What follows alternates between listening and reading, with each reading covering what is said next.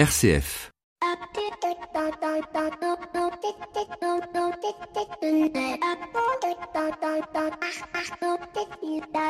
Bonjour à toutes et à tous. Bim bam boum, ça confine et ça fait vroom. Mais oui, le temps du confinement est revenu, un peu comme le temps du muguet ou des cerises. Les rayons des pâtes sont dévalisés, le PQ stocké pour les 10 ans à venir et les Parisiens dans leur demeure secondaire. Mais, ah, mais allons-nous vivre vraiment le même confinement qu'au printemps? Ou sommes-nous dans un confinement sociétal et Je m'explique. Au printemps, tout le monde s'est arrêté du jour au lendemain, créant de ce fait des villes fantomatiques. Aujourd'hui, c'est différent.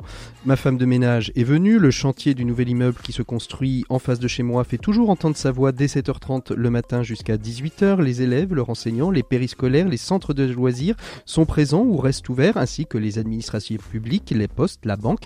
Bien évidemment, toutes les fonctions support, coaching, développeurs informatiques n'ont jamais eu trop de problèmes pour travailler en télétravail, ainsi que nous, hommes de radio. Bref, tout cela pour en venir à cette question, ne sommes-nous pas dans un confinement social et générationnel opposant les utiles aux inutiles, les vieux aux jeunes, les riches aux pauvres? En gros, vous êtes utile à la société et en capacité de produire, c'est bon, allez bosser et ramener de l'argent. Vous êtes vieux, sans abri, pauvre, artiste, petit commerçant, vous êtes inutile ou à risque, ou les deux, donc restez chez vous s'il vous plaît. Bien évidemment, il est difficile de dire cela directement à 20h, alors on utilise le subterfuge du confinement généralisé au prétexte d'avoir pris les leçons du précédent et ce en les trouvant d'exception. Et comme dirait mon maître à penser, Pierre Desproges, étonnant non? Bienvenue dans l'écho des solutions. L'écho des solutions. Patrick Longchamp.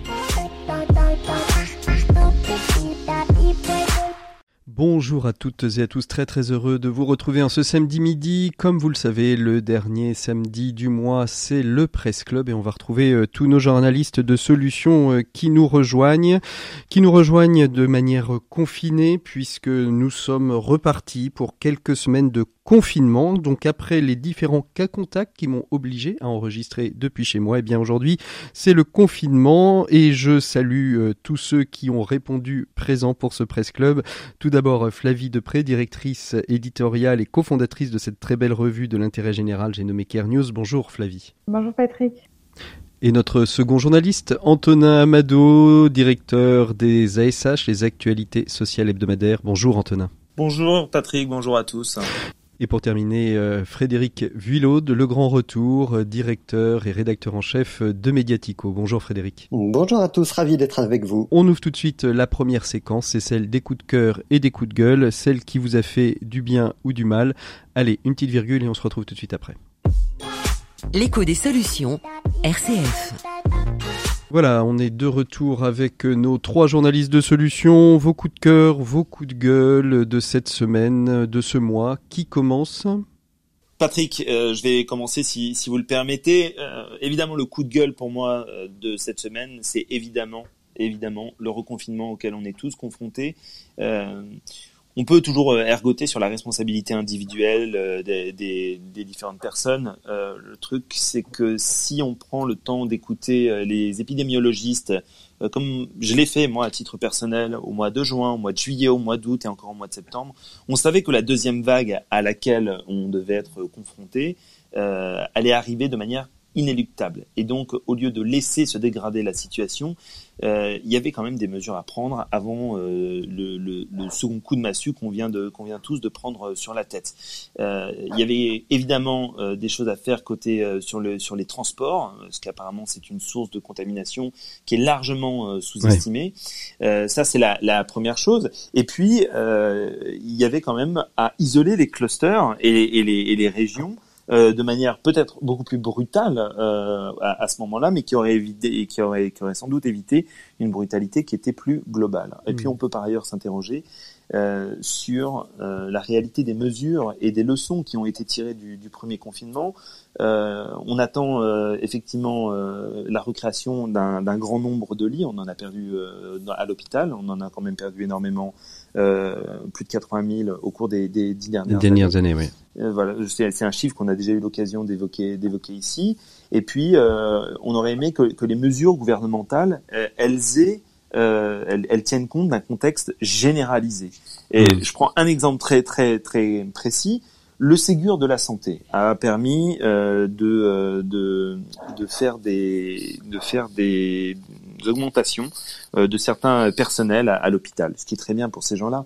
Simplement, on sait que euh, les, personnels soignants et tout ce qui est euh, médico-social, c'est-à-dire les aides-soignants, les personnels de nettoyage, etc., qui sont des, des, petits salaires, mais qui demandent quand même une certaine une certaine spécialité, eh ben sont, sont, sont, employés soit à l'hôpital, soit ailleurs, dans des associations, dans des EHPAD, etc. mais qu'est-ce qui s'est passé quand le, le Ségur de la santé, qui avait exclu tous les salariés du social et du médico-social, a permis l'augmentation des, euh, des, des, personnels hospitaliers, eh ben, ça a créé un effet d'aubaine et les gens qui travaillaient en association ou qui travaillaient dans, dans, dans des, dans des structures d'EHPAD privées sont tous allés vers l'hôpital pour gagner 150 euros de plus. Donc on a habillé Paul pour déshabiller Pierre et aujourd'hui on voit bien qu'à l'échelle de la société, euh, ça va être très compliqué à gérer. Merci Antonin pour ce coup de gueule. Vous, Frédéric, c'est plutôt un coup de cœur que vous avez euh, cette semaine, hein, je crois. C'est ce qui vous a le plus euh, touché, c'est la ruche. Oui, je vais plutôt partir sur un coup de cœur, moi, pour ah. euh, l'incubateur d'entrepreneurs sociaux qui s'appelle La Ruche, qui est présent un petit peu partout en France, dans, dans une petite dizaine de grandes villes maintenant, et qui a décidé en Ile-de-France, là, en ce moment, et ils maintiennent leur programme malgré le reconfinement, d'accompagner des demandeurs d'emploi à l'entrepreneuriat social. Alors le, programme il est simple, euh, c'est euh, monté avec Pôle Emploi. L'idée euh, c'est de d'aider en fait les demandeurs d'emploi à lancer une activité euh, qui va avoir de l'impact social ou de l'impact environnemental. C'est aussi de renforcer euh, l'employabilité euh, de, de, ces personnes qui sont soit éloignées de l'emploi depuis longtemps, soit qui viennent de basculer au chômage, parce qu'évidemment, on sait qu'en ce moment, on a pas mal de gens qui vont qui vont perdre leur emploi ou qui viennent peut-être de le perdre.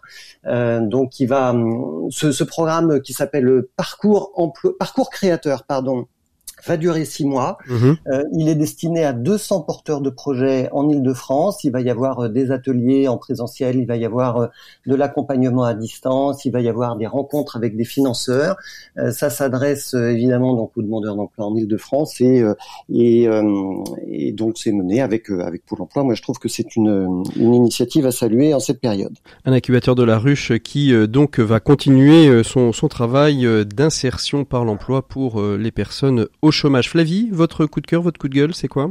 Euh, bah moi j'ai envie de dire euh, ni l'un ni l'autre. Ah. Euh, c'est de la léthargie, c'est un coup de léthargie alors. Non, ça en fait, le, point je trouve hyper positif, c'est que j'ai l'impression que les choses continuent. Après je les trouve extrêmement fragiles. Mhm. nous chez nous, enfin ça continue. On sort des articles sur autre chose que sur le confinement comparé à la première fois où vraiment on avait tout mis en œuvre et tout orienté autour de ça et que quelque part, je sais pas si on s'habitue à vivre avec le Covid ou qu'on se résigne, mais il y a ça. Euh, et du coup, il y a plein de chouettes initiatives qu'on a vu passer. Euh, il y a beaucoup de changer la norme de prévues qui sortiront pendant le confinement, donc on, pourra en parler la, prochaine fois. Mais il y a vraiment des beaux projets. Et après, dans le, coup de gueule, c'est quand même que les, les associations font état d'un état de, de précarité grandissante euh, que là c'est l'hiver, qu'il y a les gens à la rue. Enfin voilà, moi mm. j'ai quand même un, un petit euh, voilà, j'ai quand même un petit sujet que enfin je trouve que c'est j'ai du mal à me réjouir, mais c'est peut-être parce que je suis un peu abattue. Mais je trouve que j'ai peur qu'en fait cette normalité nous nous empêche de nous mobiliser autant que la première fois aussi. Merci Flavie, merci Antonin, merci Frédéric pour vos coups de cœur et vos coups de gueule. Nous, on va faire une petite pause musicale dans l'écho des solutions et on part avec Francis Cabrel s'asseoir sur les rebords du monde et on se retrouve tout de suite après avec vous tous pour ouvrir le Presse Club de ce mois d'octobre. Si j'ai bien toute ma mémoire, disait Dieu dans un coin du ciel. J'avais commencé une histoire sur une planète nouvelle toute bleue. Bleue pour pas qu'on la confonde. Je vais aller m'asseoir sur le rebord du monde, voir ce que les hommes en ont fait. J'avais mis des gens de passage et j'avais mélangé les couleurs. Je leur avais appris le partage, ils avaient répété par cœur, toujours, tous toujours dans la même ronde. Je vais aller m'asseoir sur le rebord du monde, voir ce que les hommes en ont fait.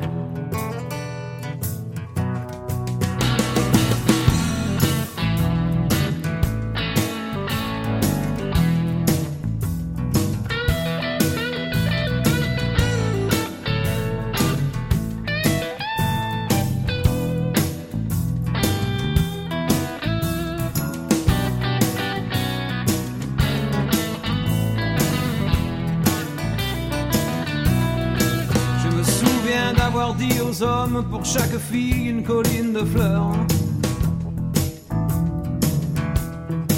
Et puis j'ai planté des arbres à pommes où tout le monde a mordu de bon cœur et partout, partout des rivières profondes. Je vais aller m'asseoir sur le rebord du monde, voir ce que les hommes en ont fait.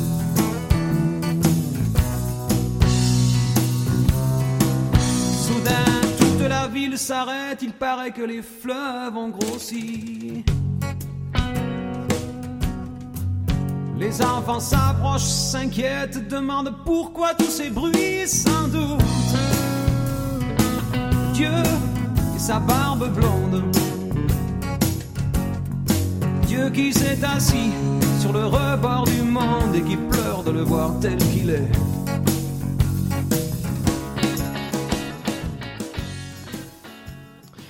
Voilà, merci euh, à Francis Cabrel pour cette pause musicale et nous vous avons évité euh, bien évidemment tous nos fous rires pendant cette pause et on va essayer de reprendre notre sérieux pour commencer euh, ce Presse Club autour d'une question assez centrale qui est bien évidemment la question du Covid, du confinement et surtout de cette crise économique et sociale que nous traversons.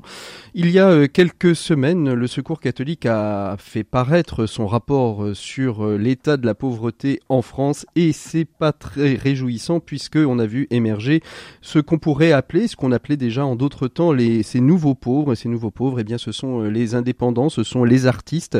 Euh, on va peut-être commencer avec vous et surtout essayer de comprendre un petit peu et analyser euh, cette cette situation qui en effet s'aggrave et, et, l'ONU hein, en particulier aussi a, a souligné qu'il y allait avoir un très très fort taux d'accroissement de la pauvreté dans dans les années qui viennent, redisant peut-être un peu inhérent l'idée du zéro pauvreté d'ici 2030 oui, ça c'est le moins qu'on oui, puisse dire. Hein. Euh, ce qui est sûr, c'est que euh, aujourd'hui, on, on, sait qu'il y avait une scission déjà entre les gens qui étaient dans l'emploi, et quand je dis dans l'emploi, c'est des gens qui sont en recherche active d'emploi et qui ont euh, parce qu'ils ont une très bonne employabilité, euh, ils vont retrouver du, ils vont retrouver du travail. Et puis la très très grande pauvreté des gens qui eux ne, ne, ne sont pas capables euh, de retrouver des, euh, qui ne sont pas capables de, de retrouver des, un, emploi, un emploi immédiatement.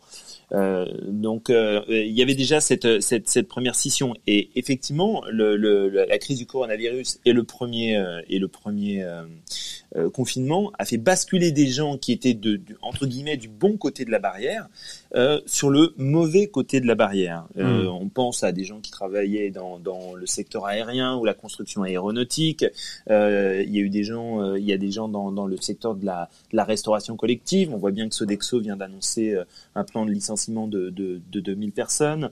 Euh, on voit bien qu'il y avait des gens du, du côté du secteur automobile, des gens qui, des, des intérimaires, mais qui, qui, travaillaient au quotidien, qui d'un seul coup se sont retrouvés sans rien et qui euh, sont obligés de faire un choix aujourd'hui entre payer leur loyer ou essayer de nourrir leur famille. Hmm. Frédéric, vous, avez euh, la, même analyse que Quentin ou vous avez peut-être un autre regard, peut-être que l'économie ou le secteur dans lequel vous, agissez, euh, peut-être un autre regard, peut-être plus positif ou peut-être encore peut-être plus, plus négatif?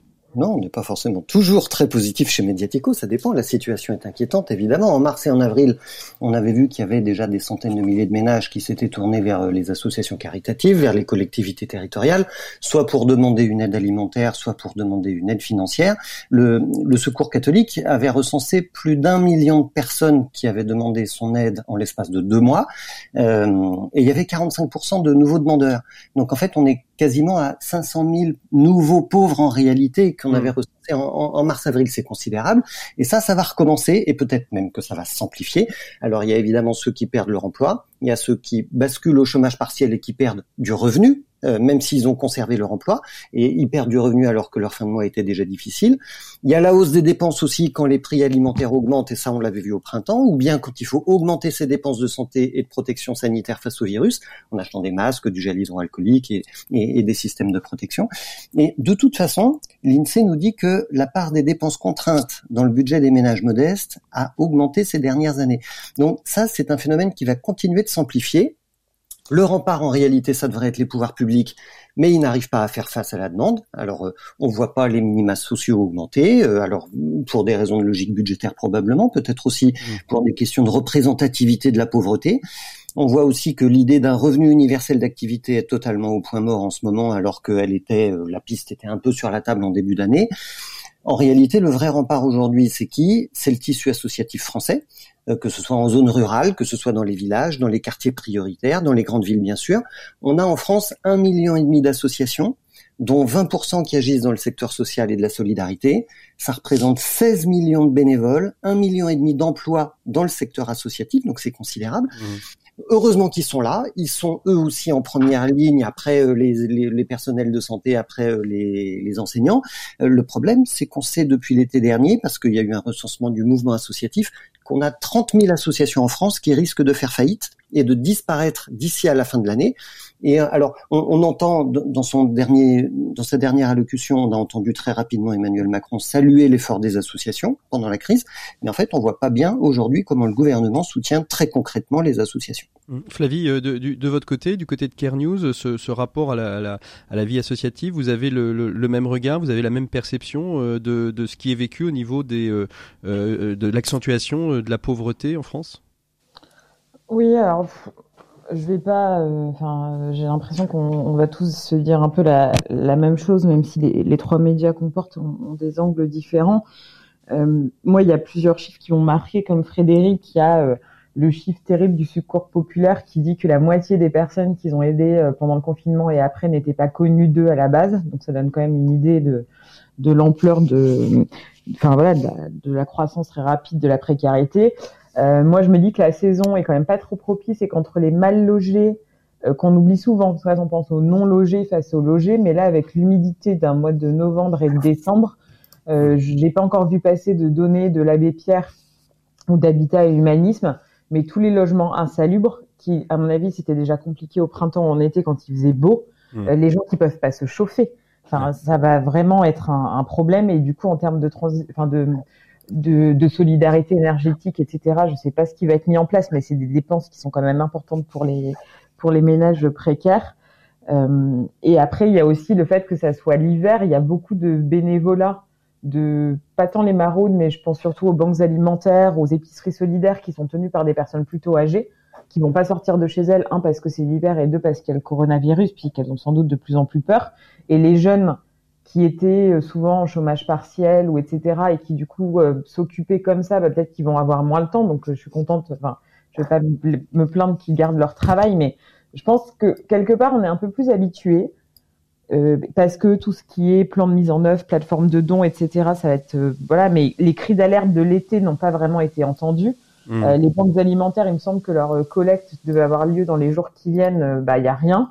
Euh, tous ceux qui sont au chômage partiel, décembre, c'est un énorme mois de dons pour les associations. Euh, et euh, je vois pas qui bien a le cœur et les finances de faire des, des dons comme chaque année après l'année qu'on vient de passer et le chômage et euh, hmm. et la peur de, de l'avenir. Donc voilà, je suis pas très euh, je pense qu'il y avait un peu de temps pour faire les choses pendant l'été et je ne suis pas sûre que les gens aient pris la mesure de ce qui était en train d'arriver avec la deuxième vague. Hmm.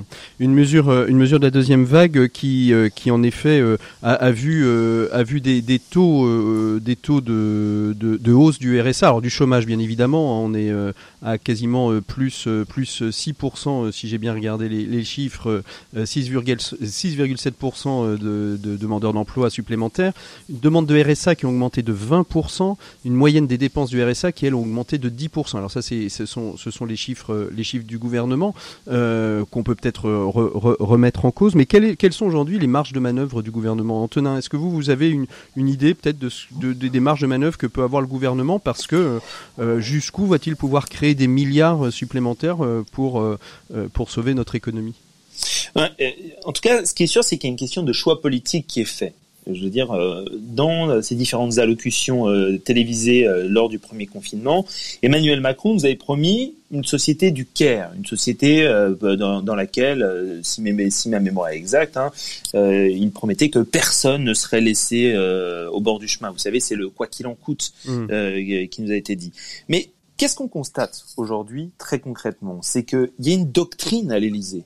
Et cette doctrine, elle a très bien été expliquée euh, par le même chef de l'État euh, lors de son allocution, euh, enfin son allocution, sa pseudo-interview avec, avec Anne-Sophie Lapix et, et, Gilles Boulot quand il a annoncé le confinement.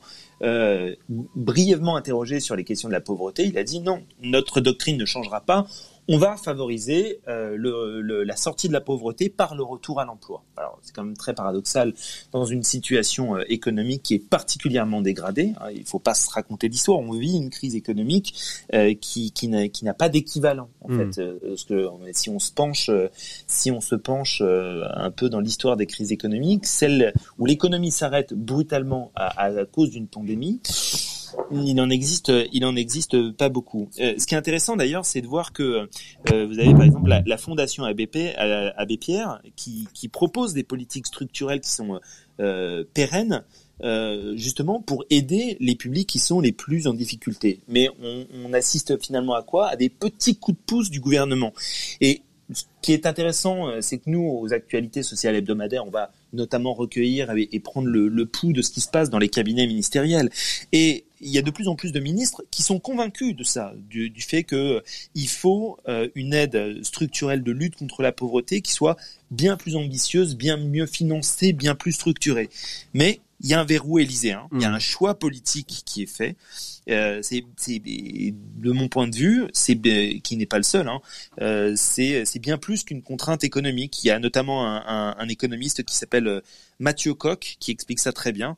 On sait aujourd'hui que doubler le, le, RSA, ça coûterait 10 milliards d'euros. C'est juste l'équivalent. Je vous donne ce chiffre. Hein, c'est juste l'équivalent de la baisse des impôts de production mmh. pour 2021. Mmh. L'augmenter de 10%, ça coûterait 1 milliard. C'est juste 1% du plan de relance de 100 milliards. Sachant que, là, sachant que le gouvernement a, annoncé qu'il réinjectait justement dans son plan pauvreté 1,8 euh, milliard, ce qui est bien peu, on est bien d'accord, même si c'est des chiffres qui sont énormes, mais euh, euh a annoncé 1,8 milliard pour accompagner justement euh, cette... Mais vous savez bien qu'un chiffre, un, chiffre seul ne veut rien dire, il faut toujours le, le contextualiser. 1,8 milliard pour lutter contre la pauvreté alors qu'on sait qu'on a un million de personnes qui ont basculé dans la grande pauvreté depuis le début 2020. C'est un chiffre qui, est, qui fait assez relativement consensus, notamment euh, du, du côté du collectif Alert, euh, mmh. qui regroupe toutes les associations euh, majeures du secteur de, de, lutte contre la, la, grande pauvreté. Voilà, je veux dire, c'est une logique de coup de pouce. Frédéric, sur la marge de, de manœuvre du, du, gouvernement, vous pensez qu'ils peuvent aller plus loin? Vous, alors vous évoquiez, et on pourra en reparler hein, avec avec Antonin tout à l'heure, Flavie, la, la, mise en place d'un revenu universel, ce serait une solution, euh, justement pour euh, éviter euh, le basculement dans la très grande pauvreté d'un certain nombre de publics précaires? À l'évidence, euh, ça a déjà été testé. C'est testé notamment euh, dans la région Nouvelle-Aquitaine, ce revenu universel. Bon, il fonctionne. Après, il y a des façons différentes de le mettre en place. Je ne suis pas sûr que la vision d'Emmanuel Macron sur son revenu universel soit la même que celle qui est expérimentée en région euh, Nouvelle-Aquitaine. Mais cela dit, moi, je veux pas, je veux pas malgré tout jeter à la poubelle toutes les toutes les toutes, les, mesures oui, toutes les idées, euh, toutes les visions euh, politiques qui viennent du gouvernement. Je veux dire, sortir de la pauvreté euh, en créant de l'emploi, évidemment, le contexte n'est pas favorable, mais ça m'a l'air quand même d'être une particulièrement bonne façon de sortir de la pauvreté que de revenir à l'emploi et de créer son propre revenu. alors, ça peut être au travers de l'entrepreneuriat, ça peut être en encourageant les entreprises à ne pas licencier. Ça peut être en, en subventionnant les entreprises au travers d'un dispositif de chômage partiel euh, pour maintenir l'emploi là où c'est encore possible. Euh, donc voilà, je voudrais pas euh, être trop catégorique sur cette vision concernant l'emploi. En revanche, sur les marges de manœuvre du gouvernement, je pense qu'en fait elles sont extrêmement faibles parce que effectivement, on l'a dit tout à l'heure, cette crise est sans précédent. On n'en a, a, jamais vu de telle, et ça n'est pas aujourd'hui le gouvernement qui a les leviers financiers entre ses mains en réalité. Comment fonctionne la France aujourd'hui? Elle fonctionne exclusivement sur endettement. Qui paye la dette de la France aujourd'hui? C'est la Banque centrale européenne. Donc en réalité, je suis pas certain que le gouvernement ait beaucoup de marge de manœuvre. On est plutôt dans une stratégie de pilotage financier européen qui se cherche, puisque encore une fois, on est dans une crise qu'on n'a jamais vue avant aujourd'hui.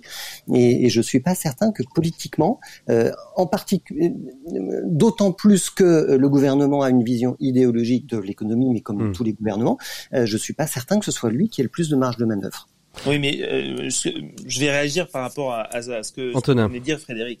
Mais euh, d'abord, quand on est dans l'idéologie au profit de, de, de l'efficacité du terrain, euh, on se condamne soi-même à l'inaction ou, ou, en tout cas à l'impuissance. Donc déjà ça c'est la première chose.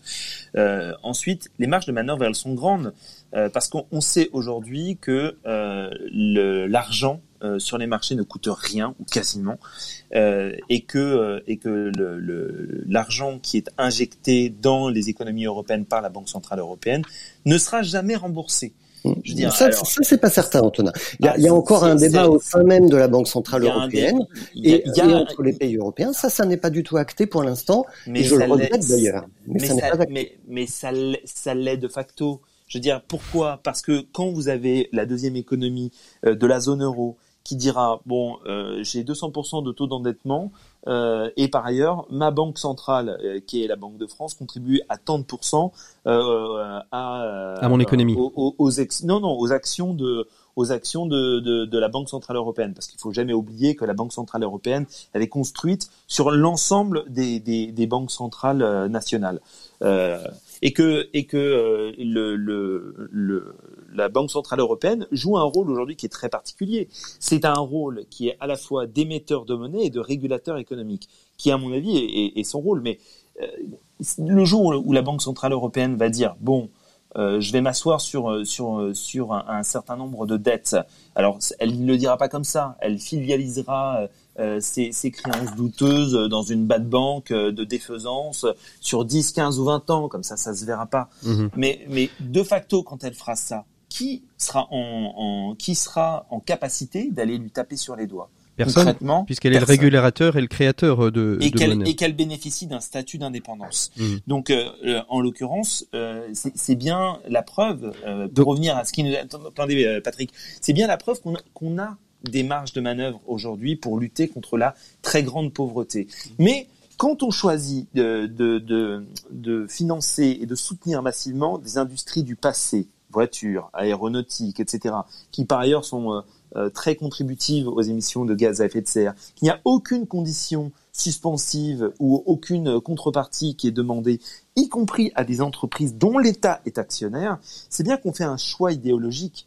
Mais les marges de manœuvre, est-ce que, plutôt qu'un choix idéologique, Antonin, on n'est pas plutôt sur un choix court-termiste? C'est-à-dire, en fait, euh, on n'a pas de vision à long terme. Ce qu'on veut, c'est que notre économie, elle continue à fonctionner. Et plutôt que de, plutôt que de financer euh, ce qui permettrait de relancer le long terme, on, on choisit le court terme. Et donc, on soutient l'industrie euh, principale et classique euh, que vous venez de citer. Non, mais euh, vous savez, les, on, on, a quelques exemples dans l'histoire de de, de, de grandes entreprises qu'on a essayé de soutenir à court terme euh, et, et, et, qui se sont effondrées quand même. Donc la question, c'est la bonne utilisation de l'argent public, hmm. tout simplement. Est-ce que euh, dans, dans, dans, les mesures hein, qui, qui, qui, existent depuis euh, quelques années, qui s'appellent des expérimentations et qui ont eu, qui ont failli d'ailleurs voir un petit peu leur expérimentation euh, s'achever euh, lors de, de, de, des dernières décisions de, de, vote budgétaire, dans le dernier plan de finances, euh, c'est l'expérimentation euh, zéro chômeur, France zéro chômeur. Euh, c'est une bonne piste à creuser euh, pour justement pour réduire, éradiquer la pauvreté en France et, réinsérer ou insérer dans l'emploi. Ah, je trouve que le territoire. Je, je, commence brièvement, puis après. Brièvement, peut-être que Flavie ou Frédéric veulent réagir. Et, et, après, je laisse la parole, je promets. Euh, le territoire, territoire. Il nous dit ça chaque fois. c'est vrai, c'est vrai. Mais à coule pas. Je me fouetterai avec un, un câble USB. Euh, mais non, mais pas tant. En, en, en l'occurrence, en l'occurrence. Euh, le territoire zéro chômeur, c'est un, un dispositif qui fonctionne magnifiquement bien. D'abord parce que ça prend les gens là où ils sont, euh, là où ils en sont dans leur parcours de vie aussi chaotique et dramatique qu'il puisse être. Et puis, il y, y, a une véritable implication entre les territoires, soit les donc les collectivités territoriales, soit mairies, départements, régions, euh, euh, collectivités de, de, de, communes, de choses comme ça, et puis euh, les entreprises. Et cette espèce de, de, de, mélange où on prend les gens et on les accompagne et on les on, on redéveloppe leur employabilité, bah ça marche. Simplement, ça demande des moyens. Flavie, Frédéric, sur euh, ce territoire zéro chômeur, ça peut être la solution pour, en plus peut-être d'un revenu universel? Oui, bien sûr, Patrick. Effectivement, euh, l'initiative Territoire Zéro Chômeur, bon, c'est un dispositif qui est territorial, qui est expérimental. Euh, ça marche d'activer des dépenses passives du chômage, c'est-à-dire que les pouvoirs publics aujourd'hui, ils regardent combien ça coûte d'indemniser un chômeur de longue durée, ils regardent combien ça coûte de lui verser une aide au logement, de lui rembourser des dépenses de santé, de santé qu'il aurait peut-être pas s'il avait un emploi et un meilleur niveau de vie. Et les pouvoirs publics, ils activent ces dépenses en les fléchant autrement pour le même montant ou un montant à peu près équivalent. Ils vont financer des dispositifs de formation pour des chômeurs de longue durée.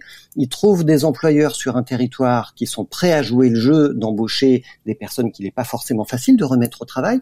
Ils apportent une aide fiscale ou, ou une baisse de cotisation sociale à ces employeurs et ils créent un maillage d'employeurs sur un territoire.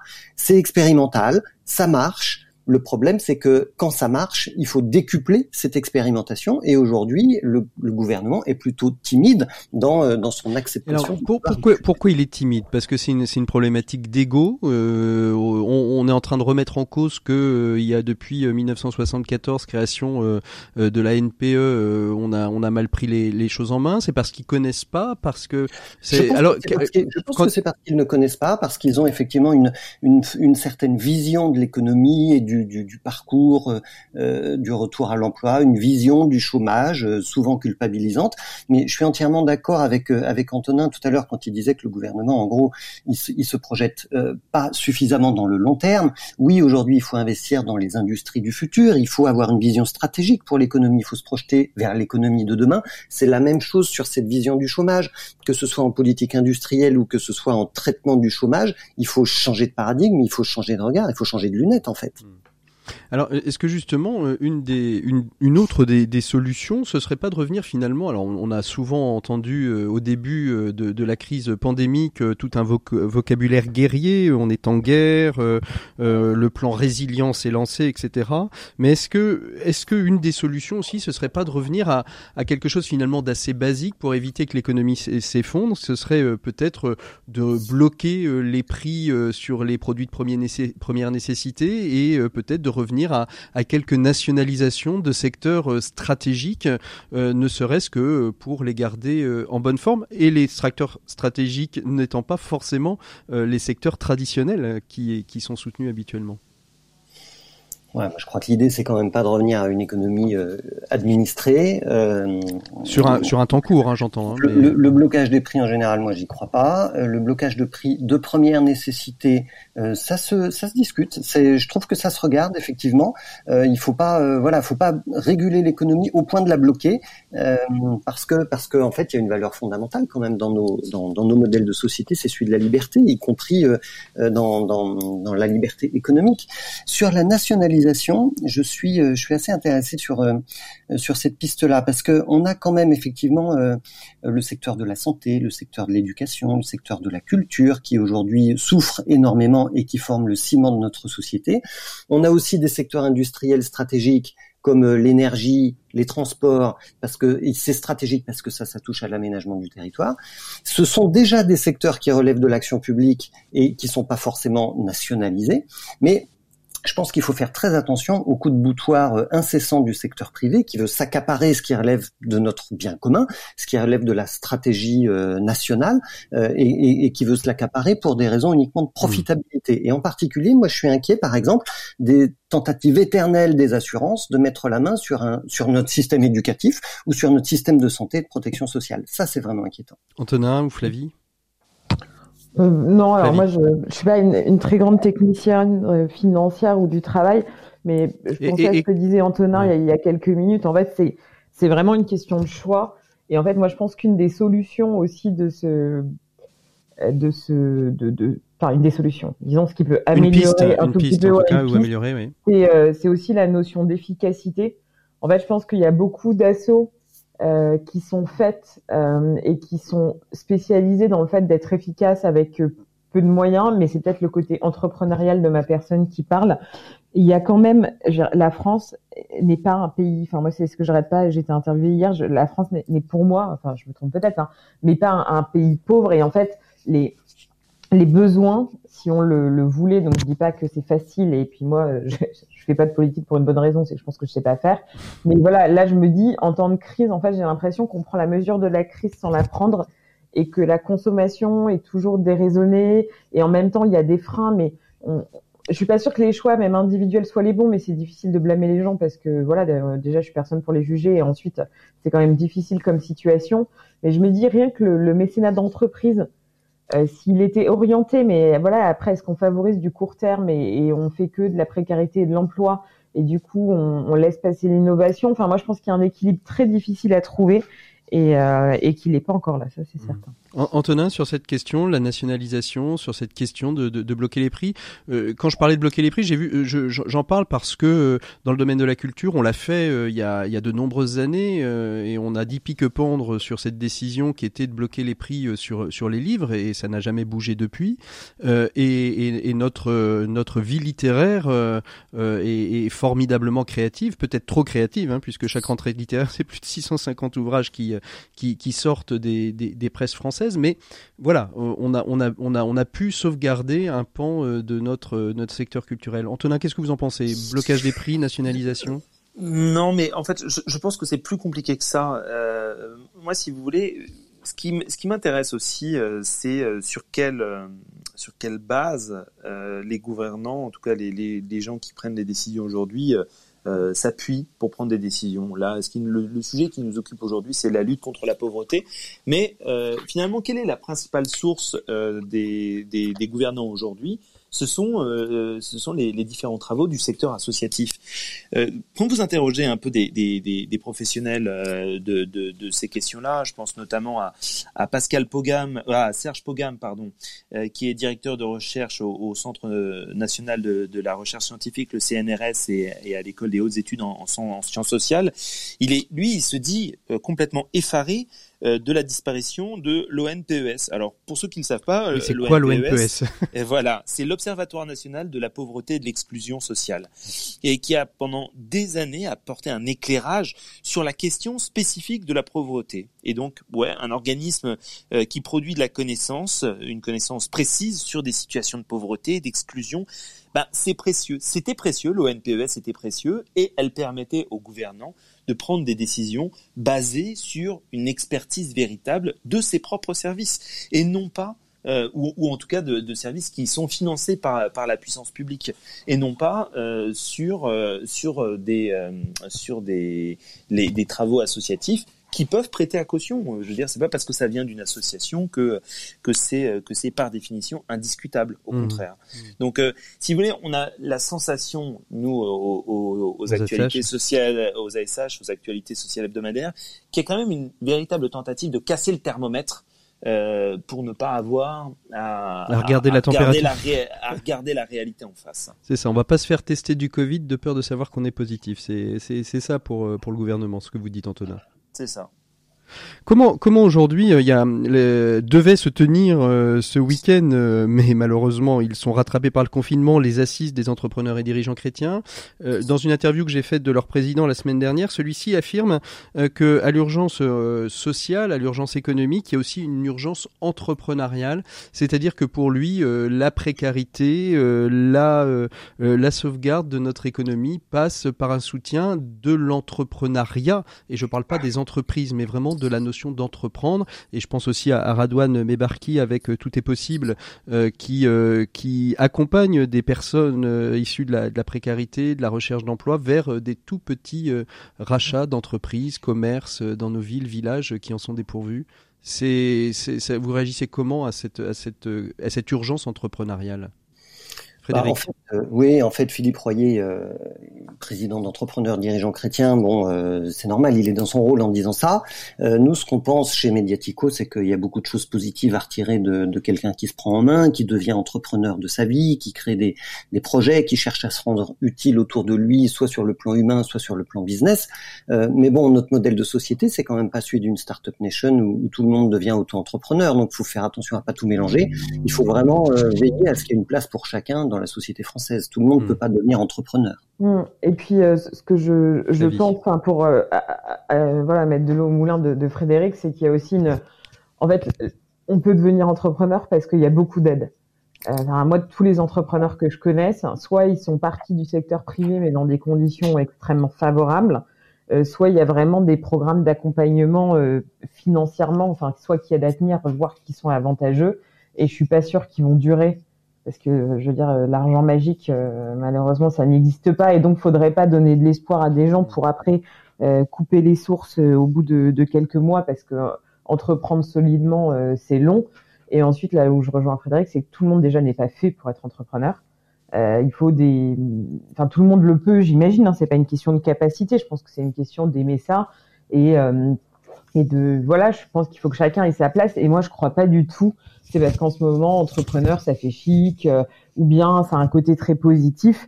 Mais euh, voilà, tous les gens freelance ne peuvent pas être entrepreneurs. Entrepreneur, c'est normalement construire un modèle qui a vocation à grandir. Bien sûr. Euh, donc tous les voilà après que chacun ait envie de de liberté ou de se lâcher ou de se débrouiller, ça je peux l'entendre. Mais je crois aussi qu'il y a des gens qui sont faits pour le, le, salariat, mais avec tout ce que ça représente aussi de, de noble et d'intéressant. Hein. C'est pas mal d'être salarié.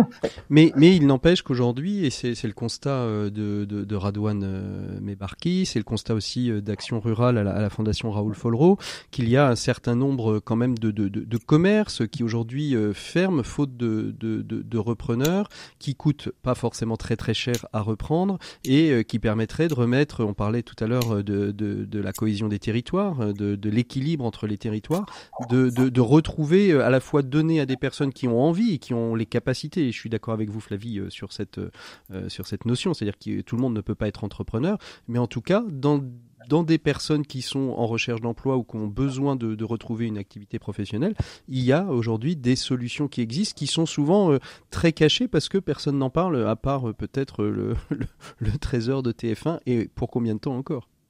Alors après, moi, je connais pas assez la reprise de commerce en région, mais je me dis que si les choses marchent pas, c'est que généralement, il y a quand même pas de fumée sans feu. Et après, est-ce que ça, est-ce que, en fait, c'est un exemple pour, non, mais un exemple pour résoudre deux, trois choses. Après, je pense qu'il y a un déséquilibre entre les grandes villes et les régions, et ça, c'est une, ça, c'est une, voilà, le, que le territoire soit pas assez exploité et valorisé, c'est une conviction que j'ai.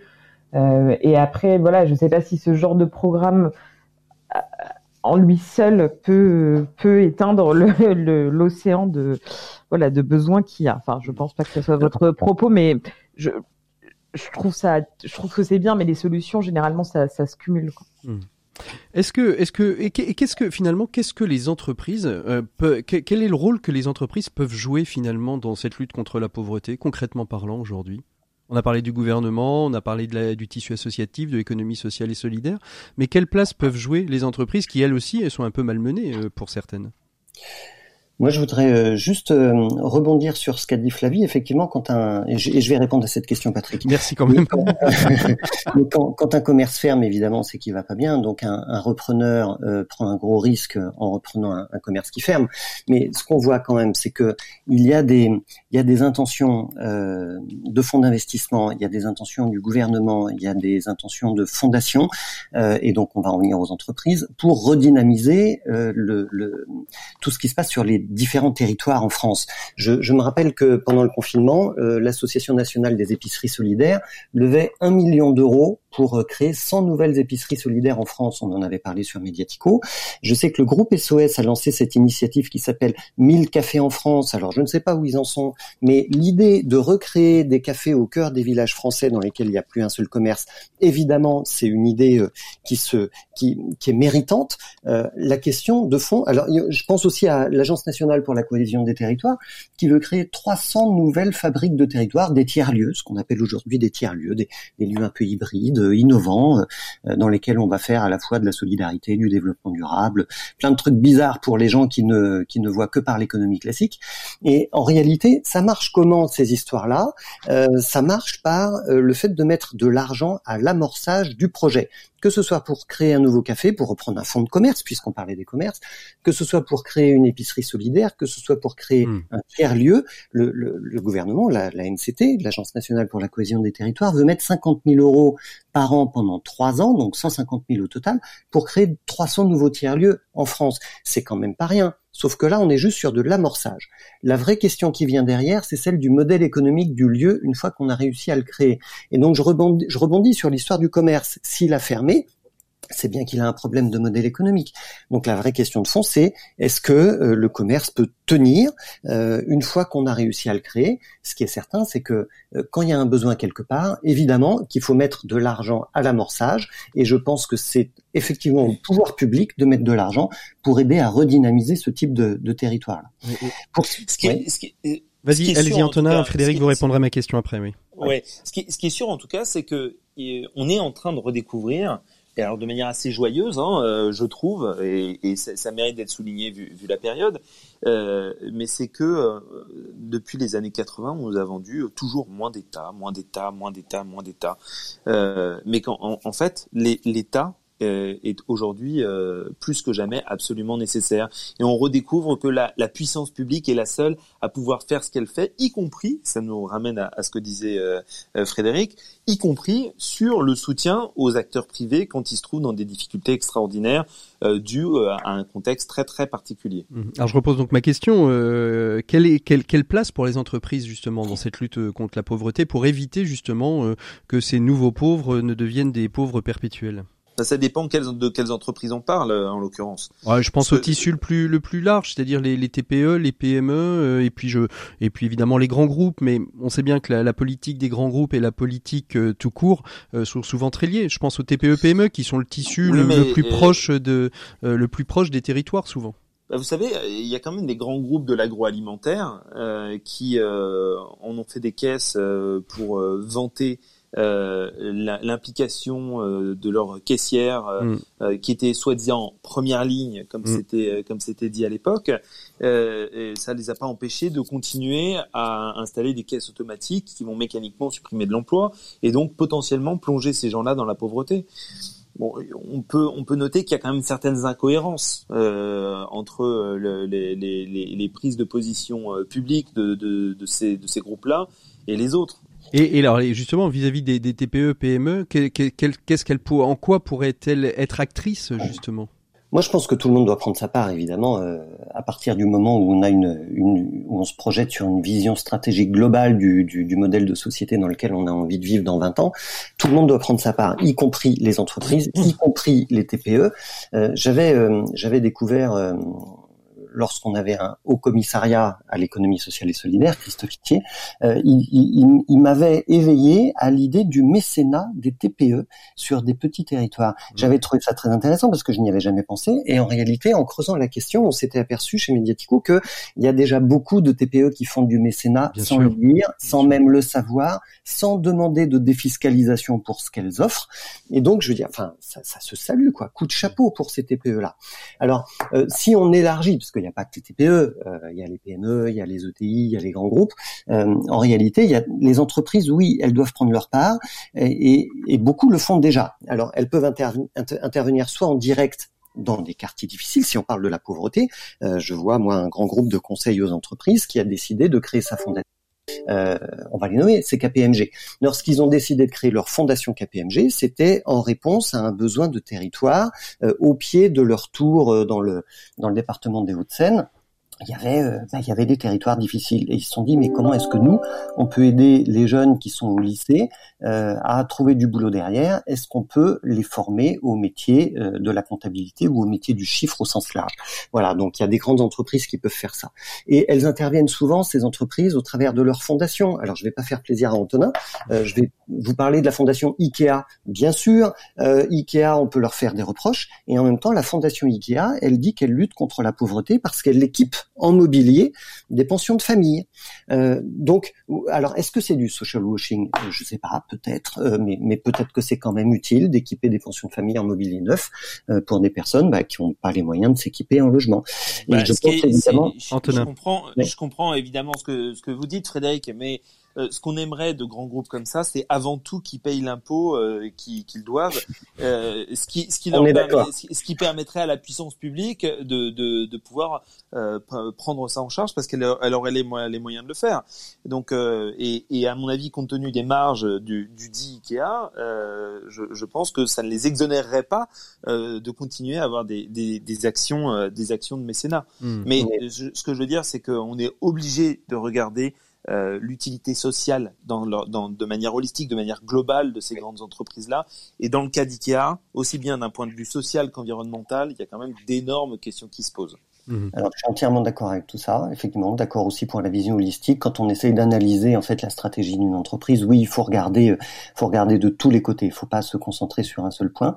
Euh, je voudrais sortir de la fondation IKEA pour parler de la fondation FAS, la fondation Agir contre l'exclusion, qui est une fondation abritante et qui abrite, quand vous regardez la liste de toutes les petites fondations qui sont abritées sous l'égide de la fondation FAS, en fait, ce sont presque que des fondations inconnues. Donc euh, on a des mécènes, euh, des, personnes physiques qui à un moment ont mis de l'argent pour euh, défendre un, projet de lutte contre la pauvreté. Alors je, y a la fondation Pro Bono, il y a la fondation de l'agence du don en nature, il y a la fondation euh, Solidarité Nouvelle face au chômage. Bon, celles-là, elles sont peut-être un peu plus connues que les autres, euh, mais, mais on voit qu'il y a ces fondations, voilà, qui peuvent intervenir pour lutter contre la pauvreté. Et les entreprises, euh, au travers de leurs fondations, elles peuvent intervenir en mécénat financier, elles peuvent intervenir aussi en mécénat de compétences, c'est-à-dire qu'une entreprise peut détacher un salarié qui va aller travailler dans une association tout en étant payé par sa boîte. Donc ça, quand même, c'est euh, méritant aussi. Et puis, euh, on a aujourd'hui, on entre, à, mon sens, dans une nouvelle ère on a des entreprises qui ont décidé d'impliquer la totalité de leur personnel en se dotant d'une mission. Euh, là, ce mois-ci, ce qu'on appelle aujourd'hui l'entreprise à mission, c'est ça Les entreprises à mission, voilà. Donc là, ce mois-ci, Mediatico vient de lancer un, un, podcast qui s'appelle Entreprise en mission. On joue exprès sur les mots. On a lancé ce podcast avec notre partenaire Profil. Le premier épisode, c'est avec Virginie Segers qui nous explique ce concept qu'elle a forgé avec son associé Geneviève Ferron au sein de Profil en 2017, un concept entreprise en mission, à mission, pardon, qui est rentré maintenant dans la loi euh, depuis l'année dernière, euh, depuis la loi Pacte. Et, c'est un, un concept qui suppose un engagement extrêmement fort de la part de l'entreprise. Et hyper, et hyper contrôlé, hein, qui reste, qui reste très contrôlé. C'est-à-dire, on, on, ne décrète pas, on se décrète pas entreprise à mission du jour au lendemain. Hein. C'est pas une politique RSE, euh, c'est pas juste une raison d'être, c'est vraiment une mission qui va très au-delà, qui est supérieure à la recherche de profit pour ses actionnaires, qui va au-delà euh, de son activité euh, habituelle et qui, et qui engage, euh, mmh qui engage l'entreprise à l'égard de toute la société avec des indicateurs de progrès à fixer dans le temps qui vont être vérifiés par un comité d'audit extérieur et qui, qui engage en fait toute la direction générale de l'entreprise. Je prends juste un exemple, euh, la CAMIF, euh, qui sera donc sera notre, notre prochaine avec Emery Jacquia. Jacquia, nous dit dans, dans, l'interview sur Mediatico que quand il décide de fermer pour le Black Friday, il ferme son site internet, ça lui coûte 400 000 euros de vente par jour de fermeture. Et je lui demande, est-ce que les actionnaires de la CAMIF sont d'accord? Il me répond oui, puisqu'on a fixé notre, notre mission dans les statuts de l'entreprise, donc ils ne peuvent que être d'accord. Chapeau. Flavie, comme vous, vous qui, qui, observez justement tout ce monde des, des fondations et fautes de dotation, s'aperçoit en effet qu'il y a pas mal, euh, pas mal de, de, de, fondations aussi qui, qui s'implantent de plus en plus dans leur territoire euh, euh proche, hein, c'est-à-dire on, on, vient favoriser euh, notre territoire sur lequel on est implanté. Ouais, alors après, moi je suis, suis entre Frédéric et Antonin si vous voulez. je pense que non mais la schizophrène de l'ESS. C'est mon métier de mettre en valeur ce et d'analyser ce genre de choses. Donc oui, il y a des vrais engagements, oui, il y a des et, et les fondations d'entreprise et les entreprises sont généralement bien placées pour connaître les besoins de leur territoire. Et il y en a beaucoup, et je pense même à des gens qu'Antonin n'aimerait pas, qui ont créé à la base leur fondation euh, pour que l'environnement dans lequel évoluent leurs salariés et leur commerce notamment euh, euh, soit euh, amélioré. Mais euh, après, les moyens sont pas non plus dingues Hmm. Euh, par rapport aux besoins et par rapport aux, chiffres euh, d'affaires euh, qu'elles font. donc après, voilà, moi, c'est pas que je les juge ou pas, mais c'est un peu. Je pense que c'est important. Je pense qu'elles ont des vraies connaissances.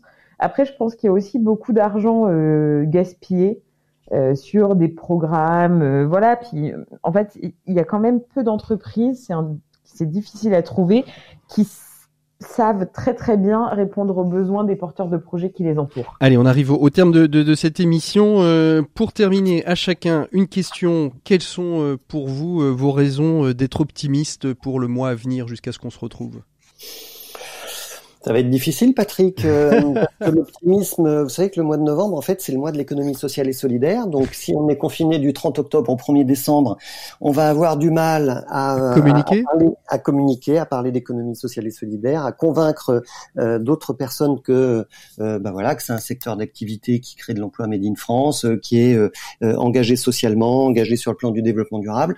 donc, en vrai, l'optimisme, il n'est pas tout à fait là. Surtout que dans le plan de relance, on a on a dans le plan de relance de 100 milliards, on a 1,3% du, plan de relance qui est destiné au secteur de l'ESS. Donc euh, voilà, je pense qu'on n'y est pas. Et pour vous, Flavie, vos raisons d'être optimiste euh, bah, euh, réentendre Antonin chanter Cabrel quand même, c'était quelque chose.